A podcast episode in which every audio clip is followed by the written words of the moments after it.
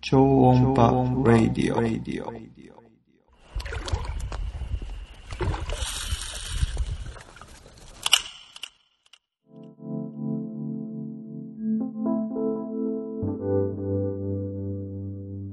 なんか、なんかタイ一緒にタイトルコールするやつああ、いいです聞いね。てなかったけど。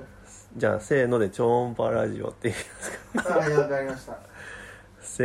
ーの、超音波ラジオ。こんばんは、お久しぶり。あ、そうでもないか。えー、こ超音波ラジオです。今日は、えー、2年ぶりに、裏磐梯、えー、桧原湖、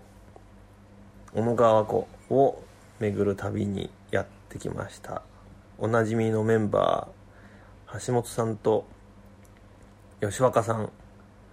です。スペシャルゲストらしいですそうだよね。2年ぶりの登場だからね。そうね、 2年ぶり2度目二度目のねあれなんで2年ぶりかっていうとコロナがねそうあって去年去年は、えー残念ながら行けなくてで今年は今今日が5月の2930 5月30でまあ東京はあそうかよく僕も分かってないですけど緊急事態宣言が出てますけど千葉は延長ですまん延防止です30マン、遠望マンボウうんマンボウが出ていてで、まあ、僕らは今福島に来ていてえーっとアクティブリゾーツ裏磐梯大和ホテルにはい406 4605 号室にそこまでいやー温泉が気持ちよかったですね気持ちよかったっすね設備充実してたしはいであれ今日今日ね今日はあの久しぶりの桧原湖と女川湖と、まあ、野池行って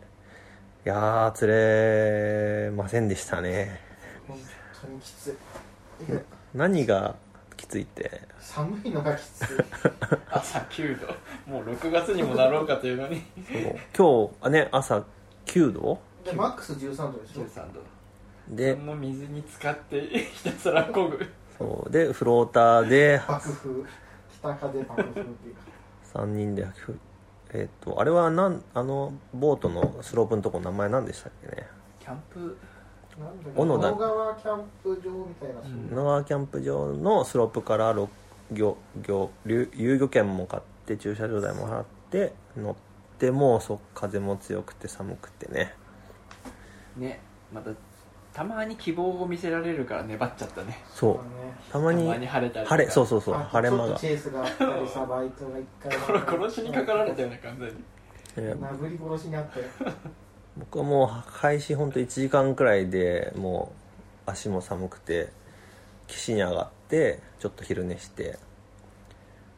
であの中で昼寝し夜寝たてきたらね死んじゃうようんちょっとでも寒かったですねちょっと風裏で、死人が出るよなあんなところで寝てたら心配されるよ周りの人にうん そうで、まあ、僕は魚も1匹も見れず吉岡さんは3匹ん ?3 チェイスくらいうんとあと1バイトあったんですけどね取れなくてでまあちょっとね雨も降ってきてパラパラの風もどんどん強くなって11時半くらいに切り上げてであそこに行きましたねうーんと小高森レストランレストラあそうかンでご飯食べてもう体が冷え冷えだったんでねであと僕がカツカレー食べてなんかあのあカツカレーいつものねあのなんか名物は誰も今回食べず僕ヤスリでいやもう口の中削られちゃうぐらいの とんでもない衣だったんであれは何でしたっけカツ、えーソースローソースカツ丼うんカツ丼カツロースカツ丼あのね衣がどうやって衣つけてんだよっていうぐらいカリッカリまあどっちかというと衣中よりかはあの肉厚な肉の方が多分かなりあ売りなのか売りなんでいすやでもあれはもう衣が売りになっちゃってねあれをするためにはあんぐらいの衣になっちゃうんじゃないのあの肉厚をゆっくり揚げる とあそういうことかでののちょっとねまたいつもの野池に癒されに行うんったんですけど、そこでもうん癒されず癒されずあ今今回回のめされね吉岡さんはでもねあの作戦をね持ってきて10フィートはいバス釣りでは聞いたことないあの村上春彦でさえ9フィートもいかないのにあの野池はねあの結構遠投して釣れることが今まで多かったから、そうそうでサーフ用の10フィートの 超長い竿で遠投してね食おうと思ったんだけどないや食ったんだけどなもいや食ったうギルとかはね見たんですけど小バスも見見でし食たべねましたねでもギルそれやる気ないもんひどいだって僕1日ぐらいのはギルの前にピッて投げてももう全然ギルもすかはあ体動かないですみたいな感じだってあんなのワームのかけらで釣れるもんさうん ギ真ルも夏だったらねパクパクくるんだけどやばいですねでそこもまあそこはまあフローターを乾かしに行ったっていそうう感じでそうですねローターを乾かしてで桧原湖へん桧原湖バラコ香港本湖か桧原湖にこう一周の旅へ行っておかっぱりであのやったけどバスがバラしたんでしょあそっかバラしたっていうかいやあの表層ライアミーノを引いてたらダパーンって出たでも乗らなかったあ2 0ンチぐらいだったからね針までいかなかったのかもしれない一瞬重くなったんだけど、あれ尻尾もがれたのうん尻尾もがれてないけど傷が入っててでその後にまたちょっと使ってたら尻尾もげちゃったしであそういうことかーでまあね結局まあ3人とも今回は釣れずえーあそうだ今回はね2泊3日の旅ででまあ今日初日を終え橋本さんは一睡もせずすいません楽しみすぎて結局なんで前日入りしたのかわかん ないの 体力整えとけよってえー僕と吉岡さんはまあちょっと髪も取りつつでしたけあでどもあれか2泊4日になるのかうん29日に出てるからああなるほどねそうだねなんかまいやでも俺らは30日になってからでそっか動いたの0時に起きたからあそっかそっかで明日は天気がいいらしい明日こそ体力万全で多分最大最高潮の日はいででまああれですよね曜日的にも月曜日だから多分人も少ないかうん、なそしたらもう最大出力でうんな、まあ、今日特にね参考になんか得るものはまあこの心の傷くらいだったけど得たものは心の傷明日はきっと釣れるんじゃないかと明日の作戦はちょっとありますかいや明日はでも今日と同じところですねううんんあの水質とかブッシュの冠水加減とかうん分かってる場所で、でももうちょっとさフローター進むからテンポよくできんじゃないうん、あそっかでこっち側今回行った方向だから左の側、で右側ちょっと面白そうじゃないですかあっちも、うんああ風なければ今日僕真っ先に行ったんですけどうね、ん、あれあっちはど死ぬかと思って帰ってき ました生きてえけど俺なんかフローター進まないからさもちろんさすがスキューバダイビング用の地球がないなんか俺喫水線低い俺なんか座布団がないからじゃない、あそれもあるかもですねうん、座布団ないからさその分低いんだろうなうんまあ多分あれだろうねフローターちょっと小さいのとあとまあ単純に体重体重が重いからそそうなんのだよね分沈んでるんだ水線が低いからだからまた左側やるしかなおい、かしいぞ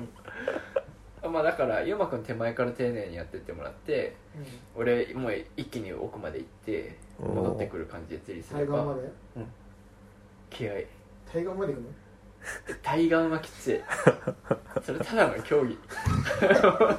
釣りしないで終わるそうだよねあれき足つって帰ってくる感じになるねでもまあ行けるとこまで行ってもらっていいいいポイント見つけてもらってそこに俺は行でくわう連ん絡を取り合って、そうね今日はちょっと変なバスボートも多かったしうんおーなんかすげえさそんなとこカットしてくんじゃねえよみたいな、うん俺だってもうねムカついたから全部取ってたけ ど目の前にエンジンで入ってきてずっと釣りしてるからずっとへ取ってた、えなんなんやっぱりこうちょっとやっぱりバスボートの人たちにとってフローターの人たちはなんか邪魔なのかなどう思ってるんですかねかもでもただの障害物ぐらいしか持ってないと思うんだけどな自分ちょっと動けばいいだけじゃんってうん昔霞ヶ浦でプロートやってた時バスボット気づいたら近くにいたけどなんだろう僕は別にそんなに多分知らないんじゃないの上校しなきゃいけないとかそんなことうもん、なんかね、最近新しく入ってきた人増えてるから、うん単純に知らないんでしょまあ、あとエレキだったらいいんだけどエンジンで入ってきたからね今日ザブーンってうん結構あれエンエンエンジンで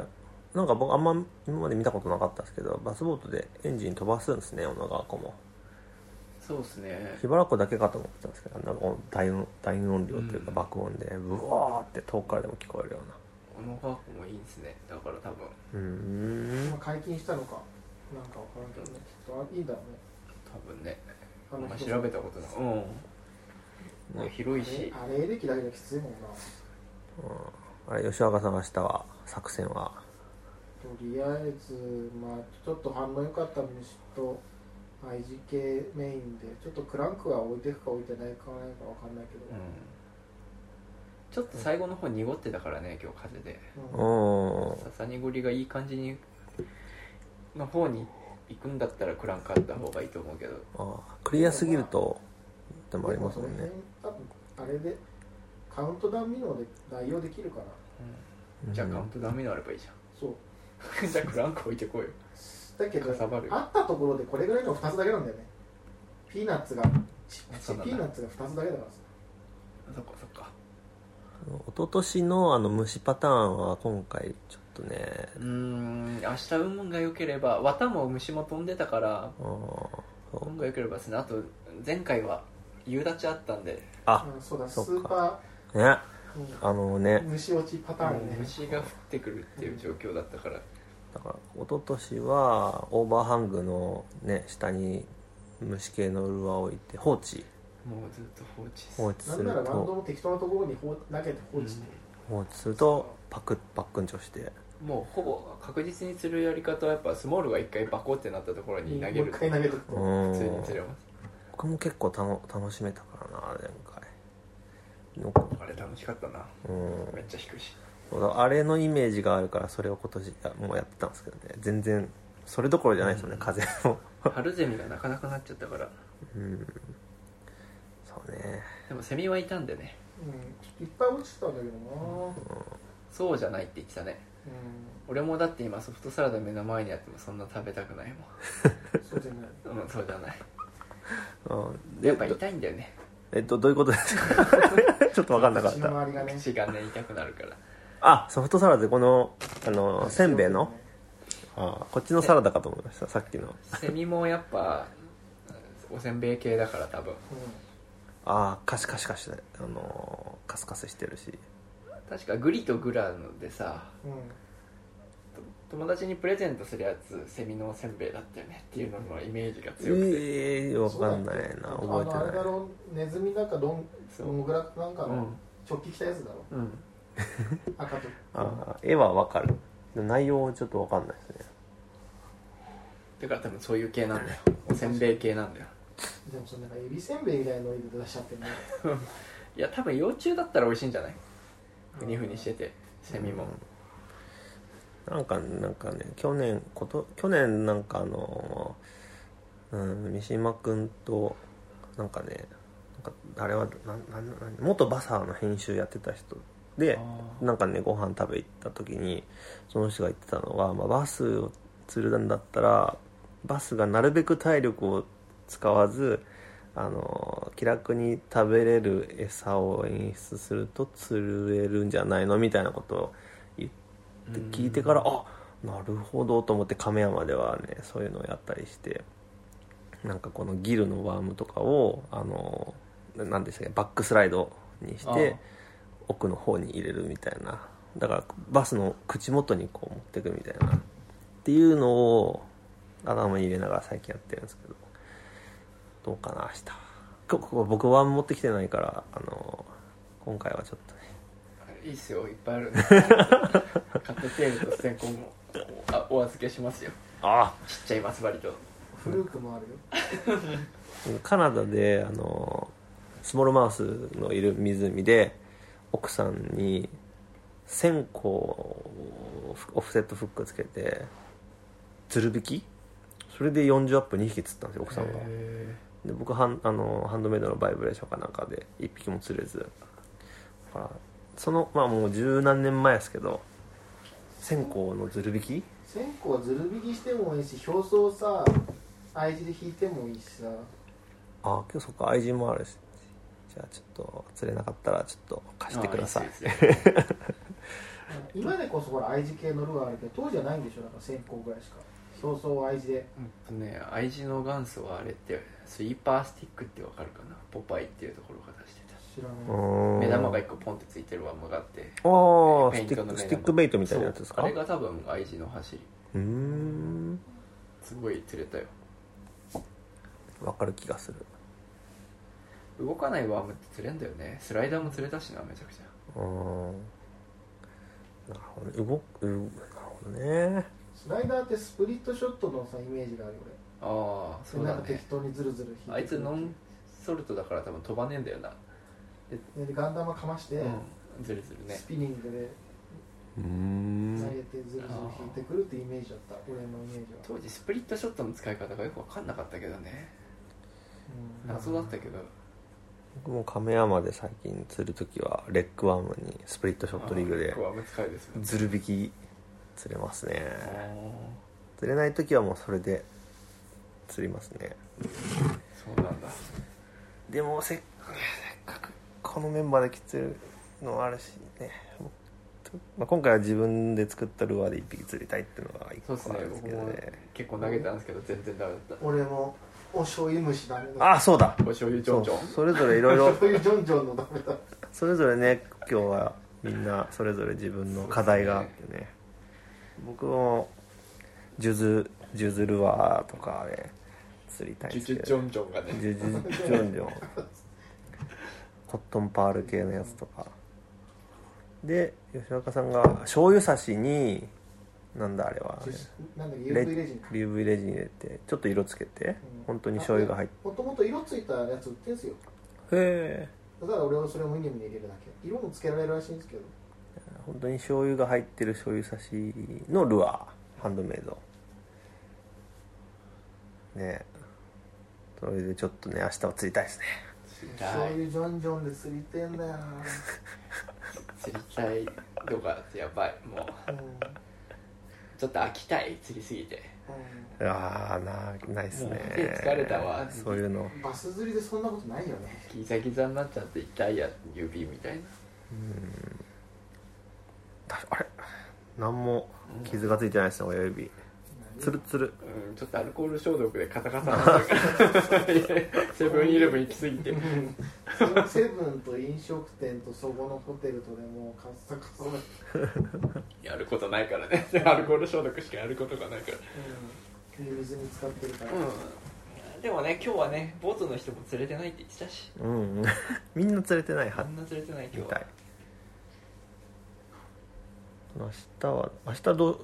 ずまあ良ければずっと小野川湖釣れてればそうですね、昼で一回判断するかうん、うんそうですそうねどうせ4時間で切れちゃうでしょあれあバッテリい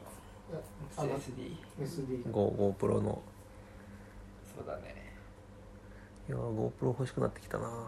買おうかな1個あるといいっすよ、あのさんなんでなんでないのかわかんないあとウェブカメラとしても使えるからあーテレビ会議の時とかうんもうねちょっと今回あのマウントをポールにはこう挟んでつけれるマウントを買ったんで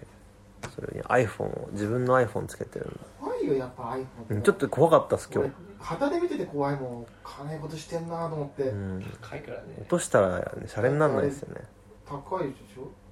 何ん、万円もするそうこでれも何回も落としてるもんねあそうだよ華麗へえなるバックスライドしてそう そうるスマホっていうのはね そうバックスライド落ちてくおるおーここう入っていかないですねスーってなんかゆらゆらしながら あれそうなんかね僕隣で釣りしてたんですよなんか急にでっかいスプーン投げたのかなと思って ギランギランギランって落ちてったからやべえそまあそうっすねうギルルアーみたいにねだからねちょっとねそうっすねあれはちょっと怖いよ見ててはこんなもんじゃないよねだっていままあそうですね20万近いんじゃないあこれはえ 10R は多分11万円まあ10万ですねこれに使えちゃうじゃんうんそうねそうあそうだ僕もそうこの前のやつがうんなんセセブンくらいのが水没してこれにしたんですよね気をつけます かか買った方がいいですねうんちょっと俺はスマホ何回も落としてるからあそうそうあ古いパソコンをね売ったら6万円くらいの値段がついて明日振り込まれる予定なんでお余裕で買えるね余裕お釣りが来るもう次来るバッテリー変えるでもあれじゃないですかあの最新の GoPro じゃない方がいいあまあ最新でもいいですけどなんだろあ互換性の話をしてましたっけうあバッテリーは全部一新されるんですようんないからじゃあ9から始める人は別別ににないからいいんじとか8とか7とか使ってる人は、あと予算の問題ですね自分で予算決めといてただそう8とか7使ってる人はあれ8で十分じゃないっていううーんゃない割安でバッテリー多く変えたりするもんねそしたらうんあなるほどあと給電しながらできるから結局バッテリー買わそんなに買わなくていいんだよね GoPro そうかそのうか場合はうーんこの給電アダプターで買えばいいのかそうそうーうんアダプターって言っても USB-C 買うだけだけえじゃなくてあのなんかちょっと開けてできるやつなんじゃどあ1000円ぐらいで買えるやつんそうそうそうまあそうだねあれがある とあーマウントばっか増えてちょっとじゃあ GoPro を変えるようにちょっと一応一応文部大臣にあのうちの奥さんに相談して財務省に財務省に文部大臣だってマジで倫理観から飛び出された 間違えた企画書からねうん 出されるねもう文科省だ そうですね今年も確定申告手伝ってもらったんでちょっとああ一月伸びた確定申告そうそうをそうちょっとちゃんとうまくプレゼンして GoPro のよ良さをん良さ何ができるかとというか単純にそれ落としたら危ないよってああそうですねスマホを今なってるけこれスマホ落としたらね仕事もできなくなるし連絡先も飛んじゃうし、いろんな思い出もまどはい単純に高いけ記録して YouTube に載っけとけば資産になるしねなんあかおーひょんなことで1000人登録者がいけばなるほどね収益化できてしまうというあー確かにそあうと急に真野さんの AI を作らなきゃいけなくなった時にそこから音声とか取れるから、うん本人より長生きのうんそうだいきなり話が変わりますけど皆さんの新新居ちしん近況進捗 近況2年近況2年経ちました二ね年あの頃の我あ々の頃と何してたっけ赤べこで話してる時あこ赤べこで話してたとこことはじゃあ僕が編集して動画に今日のとつなげて YouTube に上げとくかあのお何してたか全然覚えてないよあれもーあうローソン頃はやめてたうんそういえばねあああローソンじゃないかヤマトはやめててうんまあローソンもやってる今ずっとセブンだねその時も何年目今3年目入ってるおお3年終わった4年目に入ってるじゃあ余裕で前回から同じ職場だ同じね職場が引っ越したぐらいじゃないああそうだねーおーどうす引っ越したぐからいだけどあれ、ま、前はなんか川の近くに住んでたんでしたあっけそうそうそう今が川の近くあ今今の川の近両方川の近くかくいいなうん同じ新 川あじゃあじゃ上流か下上流流か下流 かかキャスティングとベリーが近くなったぐらいうんああまあでもコロナどコロナで何か変わりましたいや俺は仕事も何にも変わまあちょっと物量減ったかなぐらいだけど、うーあんんまり変わんないなうん橋本さんなんか結構もうなんかいつもどこにいるか分かんないくらいのあちこち僕はもう地方コロナが来た瞬間に地方戦略に切り替えたんでへえ早かったですよ僕3月ぐらいコロナの去年の3月ぐらいにはもうだいぶうん移行してたんでもう絶対地方の観光業とか来るなっていうのとかおお今は木工関係の林業とかーうんあのもう林業の人とかと仲良くなって木仕入れたりとかしてるんですけども全部読みが当たってるから結構うえすげえ木の値段とか今跳ね上がってますからねえそうなんですか今木はねウッドウッドなんだっけウッドショックって言ってオイルショックみのはあ木材版みたいな感おじうで25年ぶりの高値です今木材はへ足えりてないんですえななんでですかみんな家建てるか家建ててるんですよアらメへリえカがまずコロナで在宅時間が多くなってうんあのサブプライムローンの金利を下げたんですよみんな一人暮らししましょうって言ってサブプライムローンとだはから住宅金住宅買う時のうん安いやつだ金利が金利がもうほぼゼロに近いぐらいの状態であローンの種類ですかう普通ーんのローンですサブプライムうローンんへえ家買った時のローンの金利が下がってたのと、あとコンテナコロナで世界のコンテナの量が追いついてないんですよへだえから木が全然あの北米とかで北欧とかで取れたやつが全然世界に回ってなくておお日本は輸入が今できなくなっておあおのどんどんどんどん一軒家の建築が遅れてるんですへえあとは Google とかアリババがあのスマートシティ作ってるんですけどそれを木材で作ってたりとかあ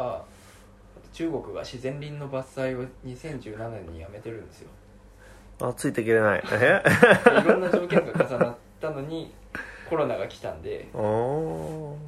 あそうい一う気時に跳ね上がってるんですよまあコロナが収まったらもしかしたら戻っちゃうか可能性は大いにありえますけどへえ今のうちに木材を引いて板材にしておいてうん受注さえ取っておけば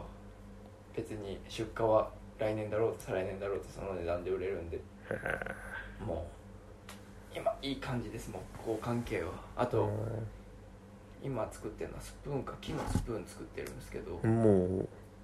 はいはそれも今ね結構受注がすごく来てるんですへーそれはあれです来年の3月から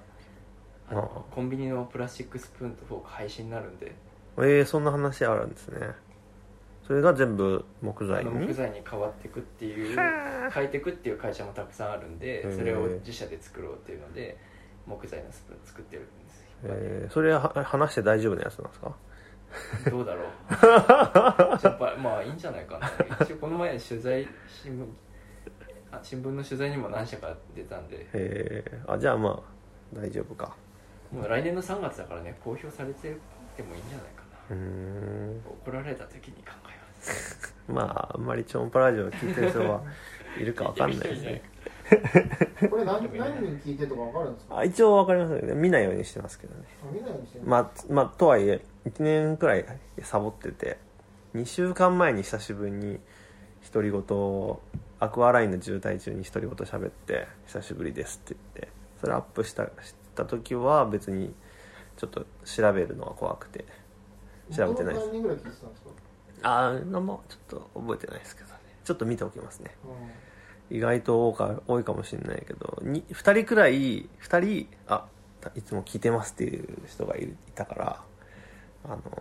聞いてる人はゼロではないとあ僕も一人だから3人だねその人もヘビーリスナーそうではちょっとまたこれあげあげますあ僕の近況は前話したのかなでもどうだろうなコロナ2年前と今で言うと特に引っ越しもせずまあコロナで今の家長いっすよねそう今の家でこれ2回二回更新目ぐらいですかそうですねそう僕引っ越し族で引っ越しだ大好きん1年に1回1年半に1回くらいずっとこう引っ越しばっかしてるけど今のところはもうすごい気に入っちゃって引っ越す理由がないですね賃貸ですよね賃貸買い上げできるんですかあそれもちょっと作戦は考えてるんですけどなんかでもねちょっと下の人が結構タバコ吸う人で今、ま、もう昨日とかももう煙がもくもく入ってきてで一回ね大家さんに相談したんですけど「いやあの人も長く住んでるからね難しいね」って言われて解決策なしですよなんかちょっとそろそろアクションを起こそうかああでも揉めたくないしか確実に下の人なんですよっていうことは自然食普段から食べてる人がねタバコの煙なんて言った日にはもうあ戦争だよ 超臭いまあでも僕も昔タバコなんかね昔タバコを捨てた人は喫煙者にすごいきつくなるらしいんですようんだから僕がもともと吸ってたからすごいね匂いの臭さをあじゃあ奥さんよりむし敏ろうんそう僕が僕が今すごいたストレス溜まるのはそこですねだからさっき引っ越しの理由はないっつったけどでもきっと願えばなんか何かしら変わるかなとあね今日本当は明日もね仕事を午後する予定だったけど願ったらね明日仕事しなくてもよくなったん でなんかの変な力であもいうつ高か齢の人なんですか下の人僕よりちょっと上くらいですかねいやトラブルになりたくないかな気に住んでる人の方が強いからなそういうのってうんどうしてもな煙は下に行かねえもんな出入りちゃうもんな、いやーねもめっちゃ強力なサーキュレーターを下に向かってやるとかねそうそうだ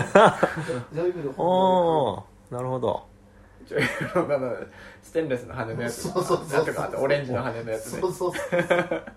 バイこんなこんなこんなこんな部屋をえそれちょっと後で詳しく聞かせてくださいよあれ普通に1万もあれば買えますよへえそっかもうあのまあ下の階で、まあ、バルコニーがあってだから僕真の野階がさあんるからのベランダに置いたら外に行くじゃないですか風がうんうんはいはいそれ作戦としてはあれですねあいい多分なとんでもなくうっせえけどプラスで真野さんベランダでうん塗装する、そうするとシンナーの下 になるほどねカウンターパンチあーたまに最近塗装ってる塗装はもうなるべくシンナー使わずにもうあれ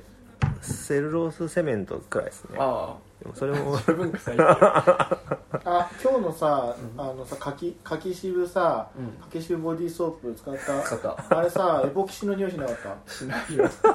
言われるとそうですけど俺したからうん小野さんに言ったらするって言ってうんいやねじゃあもっとあらかちゃんとちゃんと嗅いでみるわあのおおお風呂にお風呂場にねホテルのお風呂場についてるあのマーマー油たじゃなくて柿渋柿汁ボディーソープあバー油ねバー油が2つとバー油あれなんかたまにあるんですよねああそうありますよねうん確かね真野さんと昔あ名古屋ですかバスケット行った時のあーああーあの24時間の銭湯ーありまがしたねバー油だったのを覚えてる俺なんかおじいちゃんがやけどすると塗ってるイメージあうんバー油とかあと熊え油はやけどするとる、なんかこういう缶みたいなので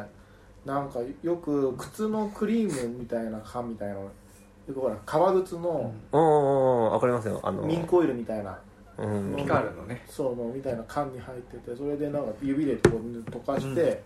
こう怪我したとことかにこうやって融点が低いからねすっげえ染み込んでるのが分かるんだよねえですごい回復が早くなるみんな昔それ使ってるえうんやけどとかねみんなそれやってるよね、うんおじいさんとかは俺もなんか手切った時に熊油やった時と本当なんか治ってる感じがドクドクすっごいここ熱くなって熊油熊の油はもう超高級品ですへえマー油はあバー油かバー油の方がまだ手に入りまやあすういん馬の油馬うん馬です油をあーなんか天然色なるほナチュラどル生活だったら使った方がいいよね、うん、 それこそなんかシリコン入りの普通のシャンプー使うよりかはうん僕は肌弱いからバー油の石鹸使あってますへこれえ牛乳石鹸すっげえあれだね牛乳じゃないけどねうちの奥さんは大好きなんだっけなその洗剤のなんかセミナーも受けに行って今その市販のなんだっけ洗濯洗剤とか、ああいうの使わずに重曹と過炭酸ナトリウムを洗濯機に入れてで一応まあ洗うっていうなんかね中性洗洗濯洗剤は一応あるんですけど、入れて洗濯機も粉だらけですよだからうち白い粉だらけそれ重曹とクエン酸で炭酸にしてんじゃないですかあ炭酸はそうその炭酸のやつはなんだっけ何がクエン酸出してんのあいや普通に水んお湯でおお風呂のお湯取ってうんやっでもて重曹で洗う人いるからうんそれプラスアルファでなんか効くんじゃないかよ俺もう結構いいっすよあのーななんかねやっぱり洗剤市販の洗剤はやっぱどんどんいろんな蓄積してってなんかそれのせいでなんかアレルギーアトピーとかになる人肌もしかしたら肌弱い人はそれがずっと原因じゃないかみたいなのもある説もあるみたいででも俺の靴下とか多分すげえ臭いからさ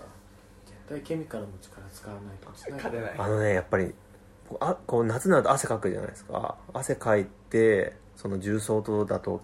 取れない時があってからもう重曹めっちゃ入れてその粉もめっちゃ入れて2倍くらいのうちだからなんかなんオキシクリーンみたいのにたまにつけますやばそうやべえケミカルだなんか なんか酵母みたいなやつがブクブクブクブク中でなんかバクなんなんつうの酵母で分解するみたいなやつになんかお湯を40度ぐらいにしてあげてうなんかんはうまく発生するようにしてあげてそいつにもうダーンってやるとやばい皮脂を多分食べてるんじゃないの酵母をああそう皮脂皮脂ねむずいっすねあいつらあれ多分これをうちはねオキシクリーンっていうなんかうーん酵母のいろいろ試したのなんかねそれがいいっていうからなんかね帽子とかやっぱ黄ばんだりするからそれ入れると皮脂の油取れるからさあー確かにねまあ体質とかあるから仕方ないよなうん冬はねクーラーボックスに入れてあれを保温できるからあ何お湯酵母酵母酵母入れてはあお湯入れてあなるほこどのまねまって入れてうんバチッつって一晩入れ入れとるあーやつみたいなえー、生きてるうんぽいっすよねだからうんまあパンの酵母とかもきっとあれね温度で発酵するかあらあそそういううん、多分やつなんだだってあれパン冬ふ食えないもんねあれねうん、温度とあとあんまり空気に触れさせないように密閉する、しないといけないからあのよく堆肥が堆肥発酵させてね、湯気にさせるのもあれいっぱい堆肥積まないと空気と触れすぎちゃってふうんふ腐敗しちゃうからだってブルーシートかぶしてるもんねそうそうそうあれはある程度密閉しないと反応が始まらないんですよあれと一緒ですささお酒日本酒とかそうそうだから俺それやってるもう臭すぎるからこの時期はね特にそうですよねみんなねやっぱりもう靴下はいやーこんな感じで皆さん元気そうですね来たのかな今日釣れなかったの にほぼまあ順調に老化しているって2年後よ り結局あとね2年後より確実にえリンゴ俺たちの動画を見てもらって年あ々そうだたよ食べなくなってくる我々のそうそうそう あ毎ー年毎年た同じ場所に食べに行っててね2年前はやってるもうやってるやってるあの時すげえなんか変な動画撮ってなかったですかどう録画してる動画あをそれねあれ結局再生できなかったんですよ最終的にはなんかぶっ壊れた最後えなんでしたっけどうあの撮影してる動画を撮ってその動画を撮影し見て見ながら後ろからまた撮って音が変なのになってましたよね最後ハウリングしまくってキーンってなって最後なんかな再ん生かで最きな後かのった動画がぶっ壊れて謎異次元とつながった彼らは本来はちっちゃくなっていく俺らがいるはずなんだけうど、ん閉じ込められたのかな、うん、閉じ込められたんだよ、紐になって輪っかになってうんあれ機材とかもあれあの時と変わってるんですか結構あテレあれが良くなったんだよカメラがハンディカゴムロもハンディカムも多分良くなっておますねお昔は中華のハンディ、あ中華のアクションカメラで多分うん4 5千円ぐらいのやつーおー確かそうでしたよね適当なやつでこれが今 GoPro 最新あ当時うん買った時は最新だったかうらん今9が出ちゃったけどあとハンディカムも新しくあれだって良くなったよねあれ結構ただ雑に使う時は昔のやつだけどね、うん車の中でとかそうピーピング俺たちねもうたたまに僕が自分が映る時はたまに見てますけど、はいもうがっつり今回初日釣れなかったけどね、できれば1日1話ぐらいにしないとでもなんか面白いのが釣れない時の方が再生数が伸びるってうんでも知り合いとかもみんな言ってんだようちの弟も言ってるしな弟見てるんですか弟見てますようちの両親も見てんじゃないかな釣れない時の方が面白いって言ってええ僕なんかね親家族が見てるってなるとちょっとなんか構えちゃう気がしてすごいっすね腰で佐々木が怒られてるのが超面白いもんなので怒られるんですかうちの船橋の家のところから今群馬ベース群馬のとこにあアあトリエ作っ作ったアトリエのとこに機材を運ぶんですけど、うん夜中に4トンか4 4トン人ぐらいでうん、4人で作業してたら、うちの母親が怒りに来るって、何そのまあ怒動画るっていうかまあねなんだと思うえそれアップされてるんですか普通にアップしてます普通に怒られてるっていうか小言いただいてるごごといただいてます、日頃の行いがねはいちょっとあとアリエクの話も聞きたいんですけどそれってあんまりラジオで話せない話ですかいや大丈夫じゃない俺かは別普通に、に出してるしうん、あそっか転売してるわけじゃないしね、うん、自分で使うもん買もっうて自分ですからもいうやもしぼ僕ただただ単に本当に今日橋橋本さんと朝会ってなんか上下台話のかっこいいこう釣り用のジャケット着てるなと思ったら台話じゃないっていうかあらのさお茶取ってもらあぜってアイスで入れるんでだわダバあれみんなでもさあれですよね台場からグローブライドに変わった時にロゴ変わったじゃないですかはいはいは中国人頭いいなと思うのはあの台場の愛わかんないじゃんってみんな当時言ってたといは思うんですいよあなんかはいはいあの斜めの線だけだもん、うんー確かにあれの逆手にとってダバっていうブランド名であれになった愛がわかんな本い当はもう一本入ってんのああの違うか A, わわがあるよちゃんと A の横うにん I が斜めのわやかりづらいよなあれねわかりづらい、だってまず D がかぶっちゃってるじゃん、D のあの角がさかぶっちゃってる時点で A もかぶっちゃってておかしくないじゃんまあ、だからそういうタイプとして読むんじゃなくてあくまで、あのデザインとしてあのそうあのなんだ希望として見てくれってことなんでしょこういう感じのが来たら台場なんだなっていう印象付けしたいっていうコンセプトがあるんだと思うけどつちなみにその、うん、と台話の人はこれを見てあち偽物だってわかるんですかどないんじゃない多分作ってるところは同じだから、あーええあそっあか中国で私例えば台台湾湾あのグローブライドって今あのなんだっけおしゃれら路線あるじゃあなあい D ですスかペック D スペックあそこあのパターンなんさん僕知ってるんですよあへえ偶然、今すごいらしいですねあすのごい来じゃらベストがすごいすぐ売り切れちゃってう、ん D うん、あの人は確かデザインパターンまではこっちで作ってやっぱ中国に生産をしおおー願いしてるって言ってたからあと外国でしか売ってないのもあるでしょだって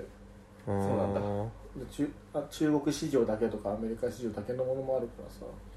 そうすると分かんないねあの向こうから持ってきたのじゃ向あこうで売ってるだけのやつかもしれないルアーと一緒で型が流れちゃえばもう終わりだからへえ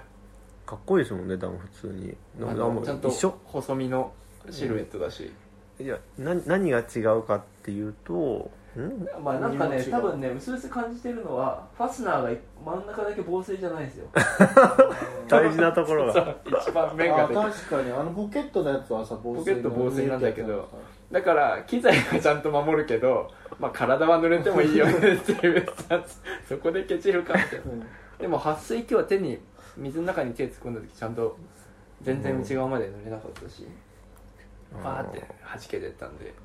まあその今何のまあワ話ーしてクる、マンと同じぐらいはうん、今何の話してるかっていうとダワっていうあリエクでっていう台湾のパクリ商品 を買ってみて試してみたっていう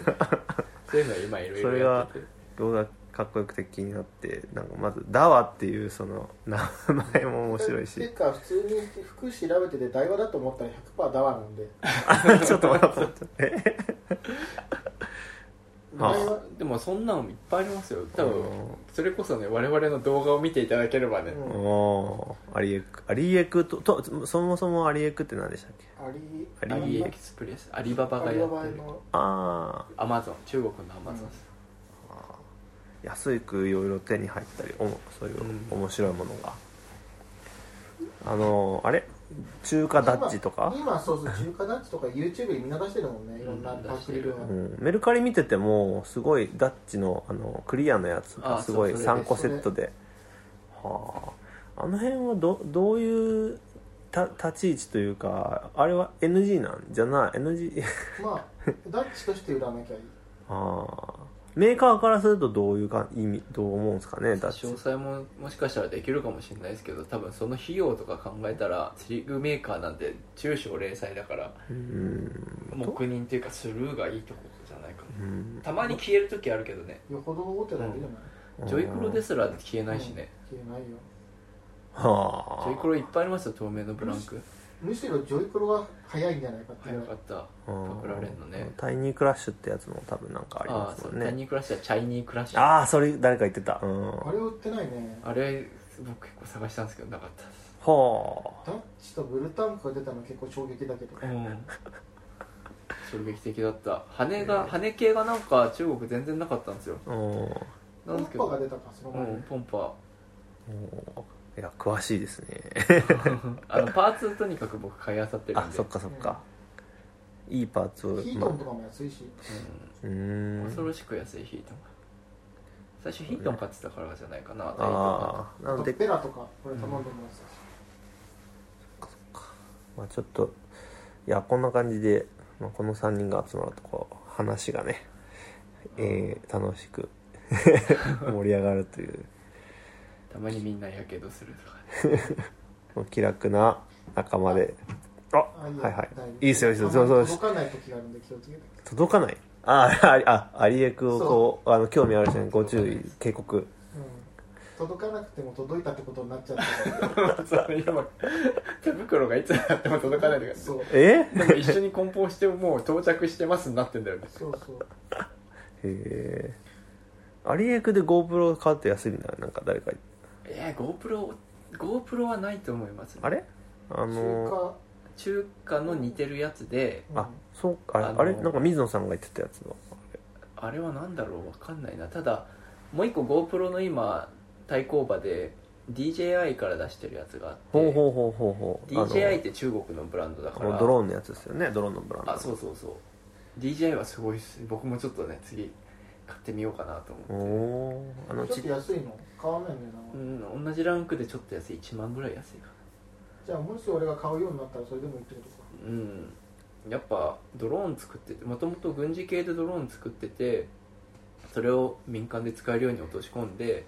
でドローンの画像が恐ろしくいいのはなんでかっていうとジンバルの性能がすごい良かったっていうのがあってうーんそれをアクションカメラ作ったら転用したらめっちゃいいんじゃないってやって作ったのが DJI の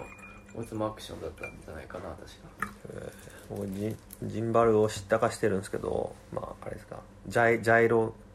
的なやつなんですかか手ブレ補正手ブレ補正手あのデジタル上でうん手ブレをこう補正して構成するのをジンバルっていうんですかなんか厳密にはなんなんかご由来とかは分かんないですお名う前おうのおうへえい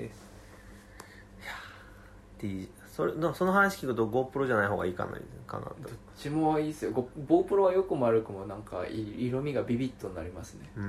ん青空はすごい青くなるしうんコントラストが強いってこ緑は緑になるコントラストがハイハイライト寄りになるというかサイドは上寄りになる感じがするね今風うんと今風だよ、おオスモアクションはもうちょっとねナチュラルかなそれそれが DJI のやつ DJI のやつつどっちもどっちですは畑さんとかつあの動画で取り比べてますよ同じ2つつけて用意どんでや っておおどっちの方が電池持つかとあかー綺麗に撮れるかとか暗い時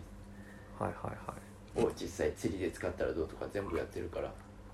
今のところその釣り動画撮るときにどこにつけるのが一番いいと思います頭か首だよね首絶対首ネです、ネックレスタイプのやつあのでも例外はあれですね冬の時に厚着すると隠れちゃうんで首あーのやつはその時だけ頭につけるかなっていううーんあとはリュックしょってればリュックにこうピッてああこの前あのなんか最近テニスにハマってるんですけど口に挟ん口にくわえてるマウントがあって口にマウントくわえてでそこに GoPro つけて息できないよ鼻息だけでうるさそう、っていうんでテニスその臨場感でも半端なかったんですよねうしかもマスクがこの世の中でねん、できないね今はもう何すかしなないんテかニスはどこだろうなあれじゃないゆうまくんのあベルーベルトの胸うにんつチェストのやつ、まあそれでも多分あれだと思うんですけどねそうだからやっぱ僕もマウントいくつか買ってやっぱネックレスの買って今日ちょっとテストして後で見まあ iPhone つけたんで GoPro とはまた違うと思いますけど iPhone もやっぱ次はジンバル機能強化されるんじゃないかとか言われてますよねでもやっぱり GoPro はその最初から広角ん最初あ違うか設定で広角にできるけど iPhone は動画だと広角にならない感うじ、ん僕の 10R はそうですね限界があるるんじゃないですか、うんそもそものレンズの大きさが全然あ違そうっからかね5ミリくらいですもんね iPhone のそうです1ねセンチもあるのかな複眼でどこまで強化されるのかうあれこれ単眼でしたっけ1個でんしたそう1個 10R はそうですねあじゃあ同じやつかこれもしかしてあれ点あるんですよ僕あれいつの間にあれ前まで違いましたっけ僕8プラスから点あるあ一緒一緒 白白です僕もう僕青ですね青か僕もうこれがもう十分すぎてこれより上なんかちょっと新しいおしゃれなあのなんか僕もそう点を超えてからうん新しいのに興味がなくなりましたね、も iPhone アップル製品うそう僕今俺は 4S で終わっちゃったはいやままだジョブズして終わったああなるほどね下手したらギリ生きてる 4S の次に iPad2 でやってあー 4S 最後じゃない5そうだから5になった時にはもうう俺はもうさようなら、うんジョブズって 言ってんでもなんか結局 3SG ぐらいがすげえすごかった洗練されてた気がしますけどねあ 3S なななんですかそれなんかここぐるっとアルミのフレームで裏後ろガラスでおああアルミかアルミの削り鏡面削り出しであもう最初の本当に最初のさ、方のやつエアラインかなんかになってたっけ、うんあの日本で作ってたやつああ日本の工場が燕三条が有名になったやつですねあーああれ燕三条なんですねえー、僕5がずっと好きでしたね5からあそう5から iPhone デビューしたんだ僕ああ確かあれそれまでアンドロイドですかうんあのずっとそうああの系ガラケーでなんかそうドコモのなんかあー忘れちゃったなうんガラケーからアンドロイドのなんかサムソンのなんかにしてでそうそれでずっとアンドロイドでしたねどっちにしろでもウェブ系の人はアン iPhone とは切ってももう切り離せそうないですね仕事してるとやっぱり今あ iPhone と Android 両方持たないとやっぱりああ Android でどう見えるかみたいなのもあるからそうですよねあんだけ画面のサイズが増えちゃうと大変ですよねだからお客さんによってはやっぱりこれもちゃんと見れるようにっていうのを言われるとやっぱ買わないといけないし、買わなくてもまあ中古で買って本当だから iPad もねどんどん新しいの出るし iPad も買わなきゃいけないですけどねそこは全部試してないですね試せる場合は試してますでお客さんによっては持ってるお客さんもいるんでお客さんに見てもらってああこれでどうですかみたいな感じで、まあ、そこはねちょっと突っ込まれると確かにちょっとあれですね縦横比率が違うから大変ですよね、うん全部あとここここああね点点から始まったこのスピーカーの部分ん違うかマイクなのんて言う部分んだかろうベゼルのちょっと余っちゃったところ、ここなんどういう扱いになってんだろうっていつも不思議なんですけ一ど応そこは無視ですねあーここで切れてる定義するんですかそうそうそうそうそこで切れてます、あはいまあ、ちょっと今日は、まあ、この辺にしときますかねそうですねラジオは、まあ、GoPro でも撮ってますしねこれ録そうで画すね撮って録ますね画してるしじゃあ明日釣れますようにーはいもしかしたらウキウキ2日連続レイディオがあお通夜からの おお葬式かんこんにちは初七日も一緒にやっちゃ いますえっとなんだっけかけかんかんかんぺいん乾杯はダメで剣杯天杯なるかも本当ですよ一匹も釣れなかったらマジで3日間を一つの動画にするしかなくなるからねなるよ爆速のちどうすごいコスパでもさなんかアンドさなんだっけドローンとかでさ一生懸命オープニング撮ってさなんとかなんだっ けあのさ準備の動画ピコピコ動くやつあ撮っあタてイさムラプスそれでさ全然釣れないの面白いね最初昨昨年のあ一昨年の前回の模様から始めてねあーダイジェストそんでさ 2019年すげえおなんか壮大なオープニングやって さこっちやなの最後そう全然釣れねえでチーンってなって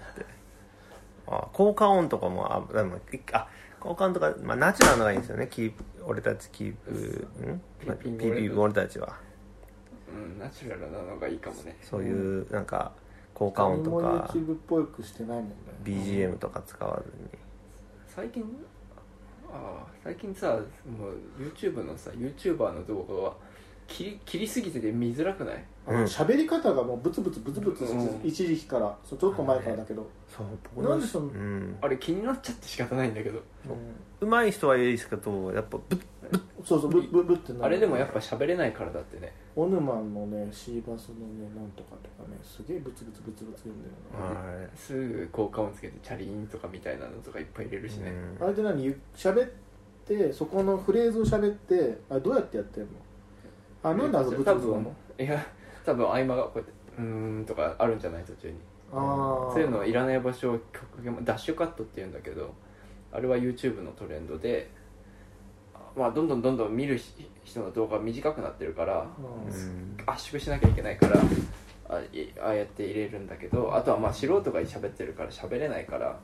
いらない場所が多いんだ よね、でもあんな2年も3年もやってる人ずっとまだブツブツ言ってたんじゃんまあそういう YouTube はそういうのが OK な風潮なんじゃないうあんれだからテレビに出ると喋れなかったりとか